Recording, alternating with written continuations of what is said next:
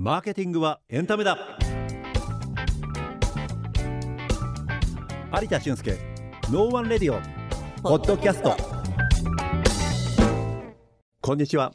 マーケティングコンサルタントの有田俊介です。ナビゲーターの岡野美和子です。それでは早速ゲストをご紹介しましょう。合同会社サンパギータ代表の田島由季さんです。よろしくお願いします。よろしくお願いしよます。うこそお越しいただきました。よう合同会社サンパギータというふうにご紹介しました。サンパギータはこれ名前の由来は？えっとですね、うん。私がフィリピンのお母さんを持ってまして、フィリピン語のうん。お花の名前なんですけど、あサンパギータというお花があるんですか？そうですね、ジャスミンですね。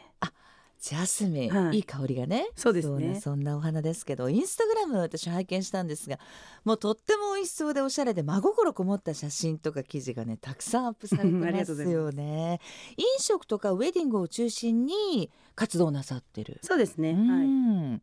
ケータリングもケーキも自社提供のウェディングプロデューサーだったりパティシエっていうこともメインの一応はい業務の中にあるってことですよね。私が社会人キャリアうんがパティシエからスタートしてるので、創業もケーキ屋さんからスタートしてます。あそうなんですね、はい。パティシエを目指されたきっかけっていうのはいつ頃どんなことがあったんですか？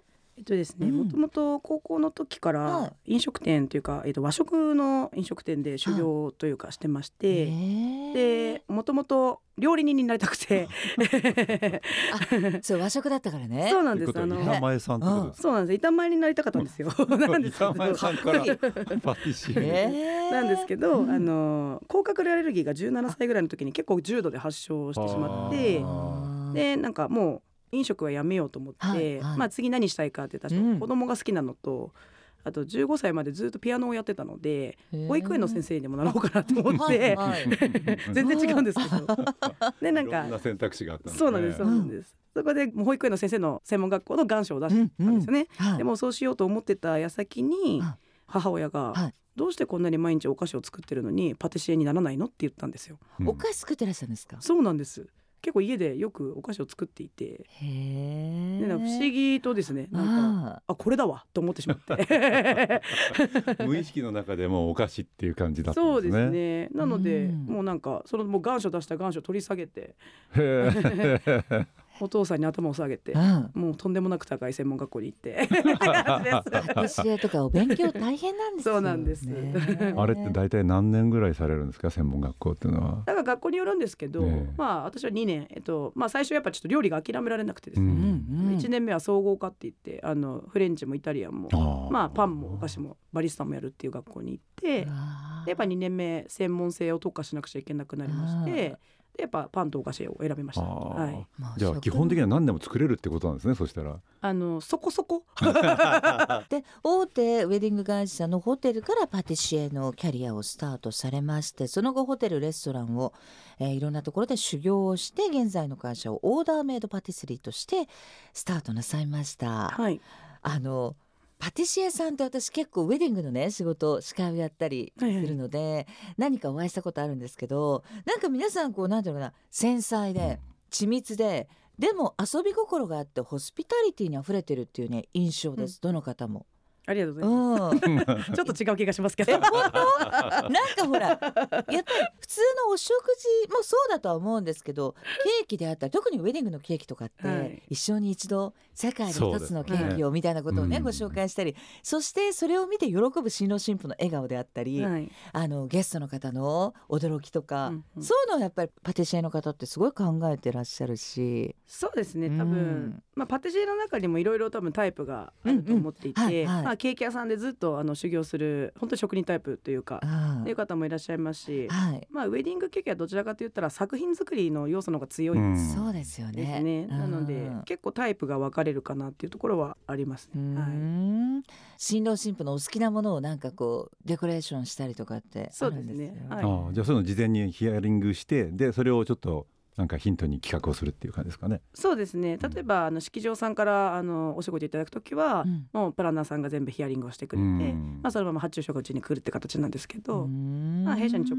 接来ていただくお客様はい。に関しては、まあ、あのうちのパティシエ、まあ、私もそうですけどヒアリングして、あの一から作るっていう感じですね。はい。いや結構まあ味はもちろんそうでしょうけどもかなりこう演出をする部分の要素っていうのが強いわけですね。そうですね。本当にあの10人十色じゃないですけど、うん。あのデザインも皆さん、うん。あの時代によって本当に特に最近はあのインスタグラムがやっぱり普及したおかげですそうね、だ。海外のデザインがすごく取り入れられているああ感じはあってへー。こんなのが流行ってるんだなと思って。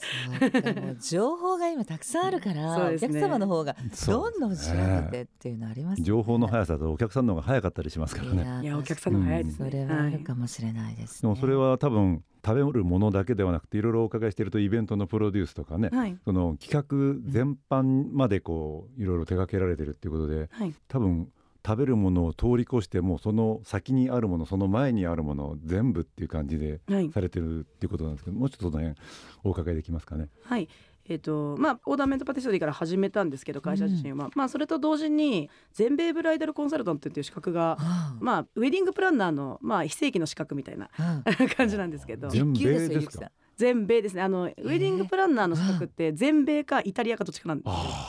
はい、そうなんですか。アメリカの資格なんですね。そうですね。どちらかといったらアメリカの資格の方が新しいんですけどまああの要はプランナーになりたくってはい会社作ったのがちょっとあったので、うんでまあ経験がないし私25で創業したのでは信頼がなかったんですよね。うん。なのでとりあえず資格取るかっていう形で,、うんうんうんはい、で資格取りつつはいあのフリープランナーさんのアシスタントをやりながら、うん。まあ、ケーキを作りながらっていう形で、プランナーのキャリアをスタートしたのは創業してからになるんですね。はい。そのブライダルコンサルタント一級でいらっしゃるんですけど、はい、うん。え試験とかがあるってことですよね。結構ガチガチの試験が あるありまして。えそのザ婚礼に関するはい。説問もそうだけど、はい。他にどういうことを勉強しなきゃいけないんですか？例えばそのドレスの型だったりとかそのドレスコンサルタントみたいなちょっと要素もちょっとあったりとかはあ。まあ、お花のことであったりとか。うん。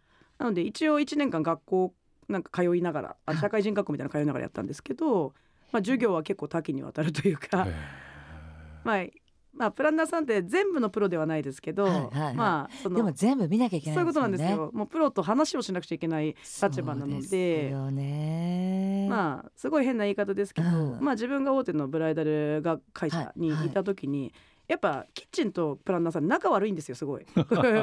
なんかすごい叩かれそうですけど。でもわかります。あのプランナーさんは新郎新婦の思いを叶えてあげたいんけど、キッチンの方はいやいやできることとできないことあるからさ みたいなね。そうなんです。うん。なんかお互いにそのうん新郎新婦を思う気持ちは一緒なのに、仕事になった瞬間やっぱちょっとあの、うん。要はちょっとぶつかってしまう、うんあの業種ではあるなとはい思っていて、うんでもこれって多分プランナーさんがキッチンやったことないからうなんですよ。んそうですようね。んこれやっぱ天秤にかけるわけじゃないですけど、うんやっぱ物作りの方が大変だっていうのは私はどっちをや,、はいって分かったことなので、うんなんで結構あの強みとしてはあのシェフと仲良くなれるプランナーっていうのは強みかもしれないです。だってキッチンの現場知ってらっしゃるわけですかいやらね。もう結構大変なので、うんはい。あそれはすごい強みかもしれない。ですよね。うんなかなかものづくりの発信者とそれから受けてその真ん中にある人っていうのがなかなかね意思統一できないですからねそうですね。それぞれはい経験されてるっていうのはすごく大きいですよね。そうですね。このコンサルタント1級っていうのがあるってことは2級3級もあるってこと？一応ありますねあ。二級から始めました。あはい。やっぱり試験とかいろいろ難易度が変わってくるわけなんですね。なんか結構難しかったんですけど、うん。まあなんか そんなに変な言い方ですけど、うん。あ忙しくて現場がその当時まだあのまあ創業して、うんうん。あのもう仕事を取っていかなくちゃいけない1年目の時だったので、まあそんなに勉強に時間も割けなかったというかうん感じなんですけど、まあやっぱウェディングの会社で働いてたので、うんある程度の知識があの素人とは違ったっていうのはやっぱあったので、まあさらっとあの一発で合格させていただいたっていう感じ素です。晴らしい。そう現場のキャリア素地があるから、実務がね。まあそうそうそう、もう現場でこう学んでらっしゃったことがたくさんあるんでしょうね。そうですね。